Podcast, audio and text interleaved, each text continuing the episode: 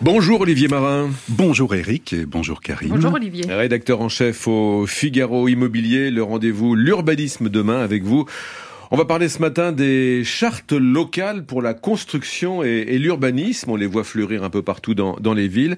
Des chartes, pourquoi faire? Qu'est-ce que ça traduit d'ailleurs? Bah, Ça traduit en fait une prise de conscience de construire différemment des logements, des bâtiments bas carbone, mais aussi tout ce qui est autour, de tenir compte de l'environnement, des nouveaux usages, des nouvelles mobilités. Et depuis deux ans, on en voit donc de plus en plus des chartes locales signées entre une collectivité et les professionnels de l'immobilier, architectes, promoteurs, aménageurs, bailleurs sociaux pour donner, pour donner quoi? Un cap sur les nouvelles façons de construire. Et alors, qu'est-ce qui est demandé très concrètement, Olivier? Alors, l'idée, c'est en mm. fait d'encourager les bonnes pratiques en matière de construction et de cadre de vie. Il n'y a pas de, de valeur légale. C'est une démarche volontaire. Dans l'habitat collectif, on parle de qualité du bâti, de performance énergétique, de confort des logements, d'architecture, d'environnement, et puis de concertation avec les habitants depuis le montage jusqu'à la réalisation d'une opération. Et alors, quelles villes ont mis en place euh, ces chartes? Alors il y a Bordeaux qui a mis la charte label bâtiment frugal en place.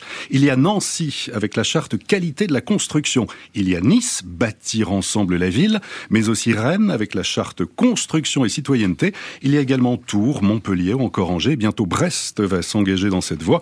Les chartes donc se multiplient, pas seulement dans les communes à sensibilité verte. Antoine Desbarrières, directeur de Qualitel, signateur de nombreuses chartes et spécialiste des certifications de la part des élus, il y a une exigence qui est de plus en plus forte sur la dimension euh, environnementale, c'est très clair. Quelle que soit l'étiquette politique. Quelle que soit l'étiquette politique. Et la plupart des chartes préconisent d'utiliser des matériaux biosourcés, géosourcés, de préserver la biodiversité, d'isoler, de protéger de la chaleur et des rayonnements directs, de prendre en compte l'ensemble des aspects thermiques et de consommation, de remettre à niveau des bâtiments, de penser les extérieurs, les espaces partagés. Les promoteurs ont bien compris que c'était le sens de l'histoire. Julien Pemzek, vice-président de la Fédération des promoteurs immobiliers d'Île-de-France. On, voit aujourd'hui que les élus ont besoin d'arguments pour euh, nouveaux, de nouveaux arguments pour faire des opérations. Donc il, faut construire différemment, avec moins de nuisances, plus vite. Euh, il faut construire plus écologique. Il faut renaturer aussi. Ça aussi, c'est un des gros avantages des opérations neuves. Olivier, au-delà du volet écologique, ces chartes ont-elles d'autres critères alors? Ah Oui, Karine. Mhm. Économique. C'est le cas par exemple à Angers.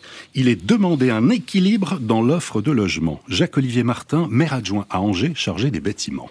Au sein de cette charte, il y a un élément d'équilibre qui est que chaque programme doit avoir à minima 25% de logements abordables. Parce que là aussi, entre le social, le libre, il y a l'abordable au milieu qui permet de d'avoir une forme d'équilibre de l'offre de logement. Donner l'exemple en matière de mixité de bâti, être à la pointe de la transition écologique, ne pas agir que sur le bâtiment, mais penser plus large à l'échelle d'un quartier, produire un urbanisme paysager, développer le dialogue localement. Ces chartes qui se développent seront peut-être demain les futures vitrines de la qualité de ville. Olivier Marin du Figaro Immobilier.